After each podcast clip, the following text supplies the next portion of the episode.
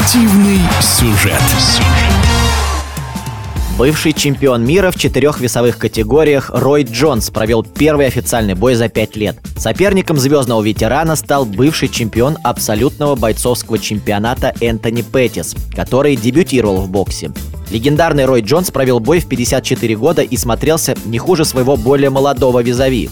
Энтони Петтису 36 лет, и разницу можно было ощутить лишь в первом раунде. Молодой боец был быстрее и активнее, однако потом Рой Джонс-младший ничем не уступал. По мнению многих экспертов, бил куда точнее и сильнее Петтиса. Бой продлился все 8 раундов, но по решению судей победу отдали молодому бойцу по очкам. Нужны ли такие бои для легендарных спортсменов и не разочаруются ли фанаты результатом? На эти вопросы в эфире радиодвижения ответил бывший главный тренер сборной России по боксу Александр Лебзяк.